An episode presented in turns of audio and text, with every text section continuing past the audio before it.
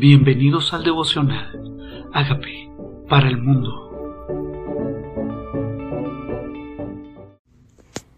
Levítico capítulo 14 Y habló Jehová a Moisés diciendo, Esta será la ley para el leproso cuando se limpiare, será traído al sacerdote, y este sacerdote saldrá fuera del campamento, lo examinará, y si ve que está sano de la plaga de lepra, el sacerdote mandará luego que se tomen para el que se purifica dos avecillas vivas, limpias de, y madera de cedro para el hisopo. Y mandará al sacerdote matar una avecilla en vaso de barro sobre el agua corriente. Después tomará aquella viva y el cetro, el cedro, la grama y el hisopo, y mojará con avecilla viva la sangre de la avecilla muerta sobre las aguas de las corrientes, y rociará siete veces sobre el que se purifica de la lepra y le declarará limpio y soltará la vecilla viva en el campo. Aquí está la ley sobre la lepra. Siete veces tenía que rociarse con sangre. Saben que este número es bastante popular en la Biblia. Siete veces se sumergió también Amán el asirio en Segunda de Reyes 5 sobre las, en las aguas del Jordán y fue limpio de su lepra. Siete veces en las aguas del Jordán siete veces ahora con la sangre de una paloma muerta y siete veces se rociaba sobre la, se rociaba sobre la viva y luego sobre el que iba a ser purificado. ¿No será que el sacrificio de Jesucristo en la cruz fue mucho mejor que las aguas del Jordán, la sangre de una paloma o más adelante que leeremos la sangre de un cordero? Tenemos un sumo sacerdote que traspasó los cielos, que pagó el precio con su cuerpo con su sangre y que Él mismo es la ofrenda, la propiciación por nuestro pecado. Él nos purificó. ¿Qué se hacía? Se ponía sangre para sobre el que es purificado y se declarará limpio. Hoy nosotros podemos hacer lo mismo, declarar que la sangre del cordero purifica nuestra vida. Dejaban una vecilla que saliera viva al campo. Esto tiene un simbolismo bastante importante. Había una que moría y una que quedaba libre.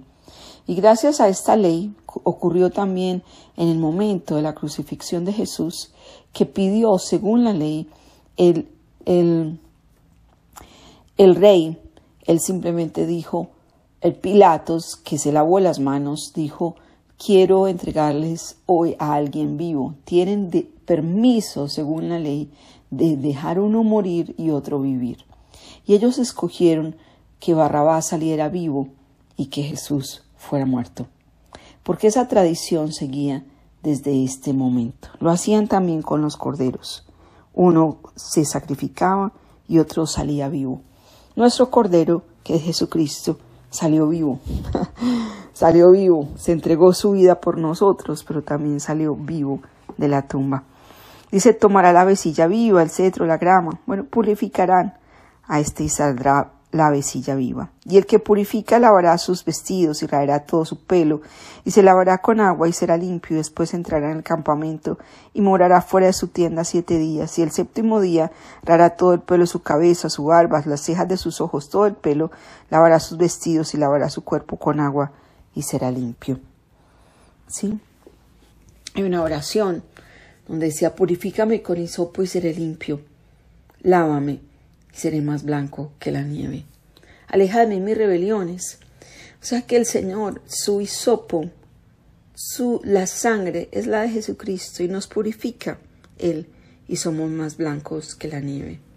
Es nuestra, nuestra manera de declararnos limpios, no es nuestro esfuerzo, sino lo que Jesucristo hizo en la cruz por todos nosotros. El día octavo tomará dos corderos sin defecto, una cordera de un año sin mancha, tres décimas de efa de flor de harina para ofrenda amasada con aceite y un lón de aceite. Y el sacerdote que le purifica presentará delante de Jehová al que se ha de limpiar con aquellas cosas a la puerta del tabernáculo de reunión y tomará el sacerdote un cordero y lo ofrecerá por la culpa con el lón de aceite y lo mecerá como ofrenda mecida delante de Jehová y degollará el cordero en el lugar donde se degüella el sacrificio por el pecado, el holocausto, en el lugar santísimo, porque como la víctima por el pecado, así también la víctima por la culpa.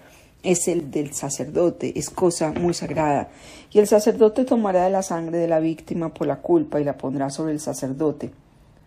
¿Qué hará? La pondrá el sacerdote sobre el lóbulo de la oreja derecha que se purifica, sobre el pulgar de la mano derecha y sobre el pulgar del pie derecho. La sangre oreja, lóbulo de la oreja derecha, pulgar derecho y también sobre el pulgar del pie derecho. Asimismo el sacerdote tomará del don del aceite lo echará sobre la palma de la mano izquierda y mojará con su dedo derecho en el aceite que tiene en su mano izquierda y esparcirá el aceite con su dedo siete veces delante de Jehová. ¿Qué hace entonces el Señor Jesucristo? Todo esto era sombra de lo que iba a venir. El cordero iba a ser Jesús y el aceite el Espíritu Santo. Y por eso el Señor dice que siempre hemos de tener aceite en nuestras lámparas. Ese aceite primero nos lava con su sangre y luego nos unge con la presencia de su Espíritu.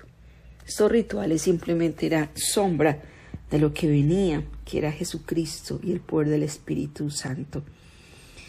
Entonces, Después de esto, de ponerle aceite y lo que, y lo que quedare el aceite que tiene en su mano, pondrá el sacerdote sobre el lóbulo de la oreja derecha, del que se purifica, el pulgar de la mano derecha, sobre el pulgar de su pie derecho, encima de la sangre del sacrificio por la culpa. Hay dos cosas, una cosa es el pecado y otra cosa es la culpa. Vimos en una sociedad donde cuando peca no siente culpa, porque no han sido expuestos a la verdad. Cuando no conocen la verdad, entonces no tienen un referente para saber si están torcidos o no. Es importante enseñar la verdad para darnos cuenta que está torcido, porque nuestro referente es la verdad, no es lo que opinen los demás, sino las verdades absolutas escritas en la palabra de Dios. Entonces sentimos culpa, pero esa culpa viene el Señor a lavarla también. Esa culpa también por el pecado es lavada. Es diferente el Satanás te acusa para que te distancies. Recuerda que el Espíritu Santo te revela que hiciste algo indebido para que vuelvas y restaures tu relación con Él, sabiendo que ya hubo un sacrificio por el pecado. Entonces el sacerdote ofrecerá un sacrificio por el pecado, hará expiación por el que se ha de purificar de su inmundicia, degollará el holocausto, hará subir el sacerdote el holocausto en ofrenda sobre el altar, así hará el sacerdote expiación por él y será limpio nuestro sacerdote nos limpió. Y si, si fuere pobre y no tuviere para tanto, entonces tomará un cordero para ofrecerlo como ofrenda mecida por la culpa, para reconciliarse. No es una culpa para alejarme, es una culpa para reconciliarme. Y una décima de flor de harina amasada con aceite para ofrenda y un lón de aceite, y dos tórtalos o dos palominos según pueda, uno será para expiación por el pecado y el otro por el holocausto. Al octavo día la purificación traerá estas cosas delante del sacerdote a la puerta del tabernáculo de reunión, y el sacerdote tomará el cordero de expiación por la culpa, el aceite, lo mecerá como ofrenda mecida delante de Jehová, luego degollará el cordero de la culpa, lo tomará con y le echará sangre de la culpa, podrá sobre el óvulo derecho, sobre el pulgar, sobre sobre el también sobre el dedo del pie derecho. Y con la mano izquierda pondrá al sumo sacerdote y lo rociará siete veces. Será limpio de la culpa. Luego le pondrá aceite sobre su cabeza y lo purificará. Será reconciliado delante de Jehová. Nos queremos reconciliar. Una cosa es apropiarnos del perdón pero muchas personas saben que fueron perdonadas, pero no se han reconciliado con Dios. Ayer justo hablaba con alguien que falleció, un ser querido. Ella sabía que Jesús murió en la cruz por su pecado, pero ella no se había reconciliado con Dios. ¿Te quieres reconciliar hoy con Dios? ¿Volver en amistad con Él para tener paz, como decía Job 22? Quieres volver en amistad con Él para que tomes la ley en su corazón, quieres volver en amistad con Él para tener comunión de nuevo con Él, para escuchar su voz, para deleitarte en su presencia. Reconciliarse no es lo mismo que saber que murió en la cruz, saber que fue este perdonado, es tener una relación. Tienes tú una relación con el Señor. Esa es la invitación. Esa es la invitación. Esta es la ley para el que hubiere tenido plaga de lepra y no tuviere más por su purificación. Habló también Jehová a Moisés diciendo, cuando hayáis entrado en la tierra de Canaán, la, la tierra a la cual os doy en posesión, si hubiere yo plaga de lepra en alguna casa de la tierra de vuestra posesión, vendrá de aquel de quien fuere la casa y dará aviso al sacerdote diciendo algo como plaga ha aparecido en mi casa. Ahora está hablando de la casa. Dice, tú llegas a la tierra que Dios te entregó, llegas a esa casa a tomar posesión de lo nuevo que Dios te está entregando. Y en esa casa encuentras que parece que tiene plaga tu casa. ¿Has purificado tu casa? ¿Quiénes vivieron en esa casa? ¿Qué prácticas tenían? ¿A quién adoraban? ¿Quién murió? ¿Que había contiendas? Hay un ambiente pesado en ese lugar donde tú te sientes en angustia solamente cuando entras al lugar. Acordémonos que Jesús cuando llegaba a ciertos lugares le decía a los discípulos que cuando salieron a evangelizar dice tu paz reposará sobre esa casa. Tu paz reposa sobre esa casa. dice, y si esa familia no te recibiere, sal de esa casa y sacude el polvo de tus pies. O sea que la paz de una persona reposa sobre la casa cuando llega a esa casa. Entonces el sacerdote vendrá y la examinará. Mira si tiene plaga, mira si tiene manchas en la pared, rojas o verdosas. Y si parecieren profundas, el sacerdote saldrá de la casa de la puerta, cerrará la casa por siete días. Al séptimo día volverá a revisar esta casa. Mandará al sacerdote arrancar las piedras que estuvieron en la plaga y las echarán fuera de la ciudad en lugar inmundo.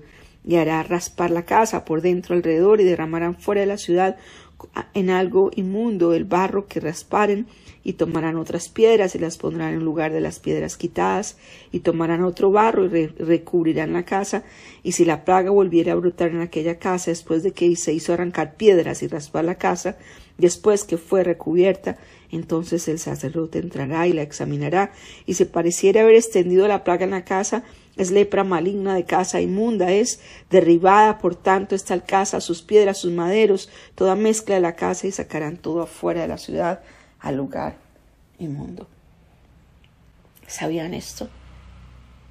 Sabía que Dios quiere que limpiemos también nuestra casa y no con agüeros. Cuidado con los agüeros. No, camina por tu casa Coge el Salmo 91, declara que ninguna plaga tocará tu morada, como es el Salmo 91. Que ninguna pestilencia que, salga de día. Y comienza a ungir tu casa. Coge la sangre del cordero, coge un aceite, coge dos cosas. Camina por tu casa, declara que la sangre del cordero sobre cada rincón. Mira qué cosas has traído a tu casa que roban la paz en tu casa y declara que esa casa es cubierta con la sangre del cordero y apartada para Dios. Y luego úngela. Coge un poco de aceite en un algodón y pone en las dinteles de tu puerta, en las ventanas. Camina por la casa, en la cocina, en los cuartos. Declara que esa es casa de Dios, que es apartada para Él. Porque en esa casa puede haber plaga, de pronto plaga espiritual puertas que se abrieron para invocación de espíritus o de demonios, y tú llegas a esa casa, y en esa casa no estaba bienvenido el Señor, sino otros poderes. Limpia tu casa.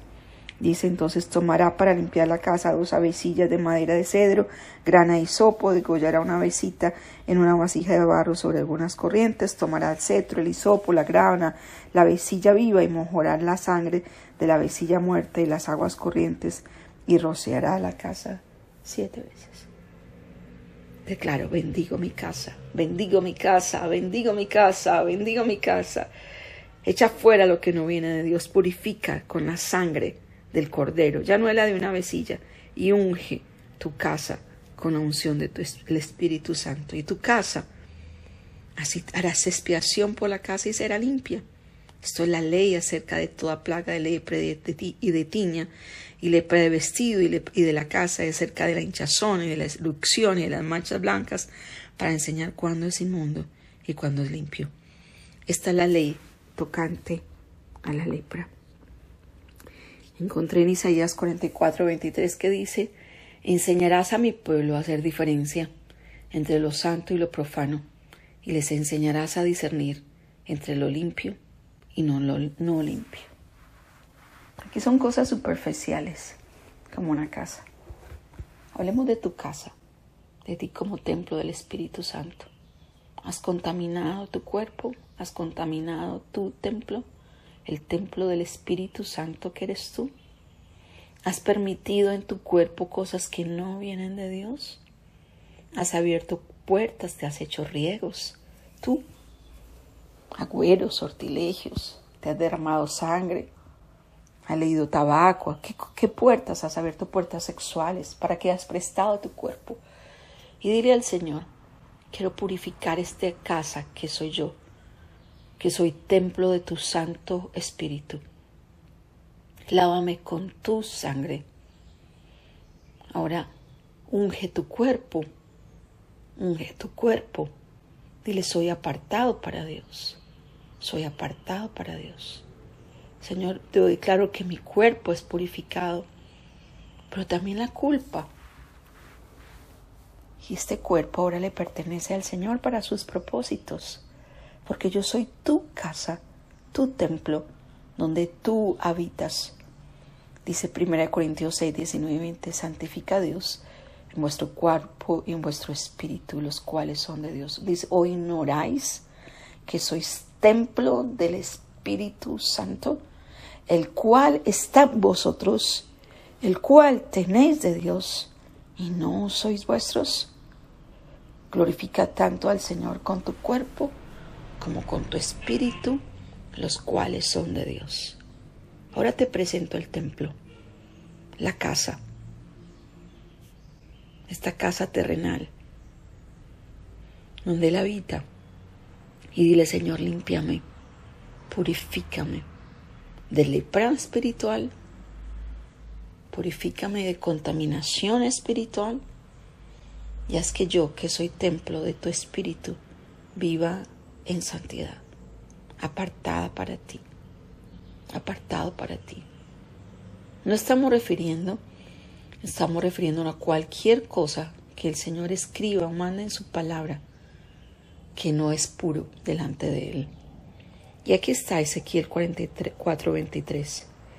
El sacerdote debe enseñar la diferencia entre lo santo y lo profano. Y tengo que enseñar, o la responsabilidad nuestra es discernir, discernir entre lo limpio y no limpio. Señor dice, hay de aquellos que a lo bueno le llaman malo, a lo malo le llaman bueno. ¿Tienes capacidad de discernir entre lo limpio y no lo limpio? ¿Sabes tomar decisiones basadas en lo correcto o lo incorrecto, no en los estándares humanos, sino que es discernido de acuerdo a la palabra de Dios que es limpio y que es inmundo en tu vida, para que saques de tu casa, remuevas piedras, raspes cosas, renuncies a cosas que no vienen de Dios y comiences a vivir la vida como el templo del Espíritu Santo de Dios que eres. ¿Qué necesitas remover? ¿Qué necesitas, ¿A qué necesitas renunciar? ¿Qué puertas necesitas cerrar? Hoy no es para señalarte, quita la culpa. No es culpa lo que Dios quiere darte. Dios quiere remover la culpa y limpiar el pecado. De un cordero que se derramó su sangre un sacrificio hecho. Ahora solo confiesa, limpia, declara que estás lavado con la sangre de Cristo y úngete con la unción del Espíritu Santo. ¿Qué tal si haces esta oración conmigo y le dices, Señor Jesucristo, yo te necesito, reconozco que tú moriste por mis pecados, yo te invito a que entres a mi vida como Señor y Salvador y hagas de mí la persona sana y libre que tú quieres que yo sea en Cristo Jesús. Amén.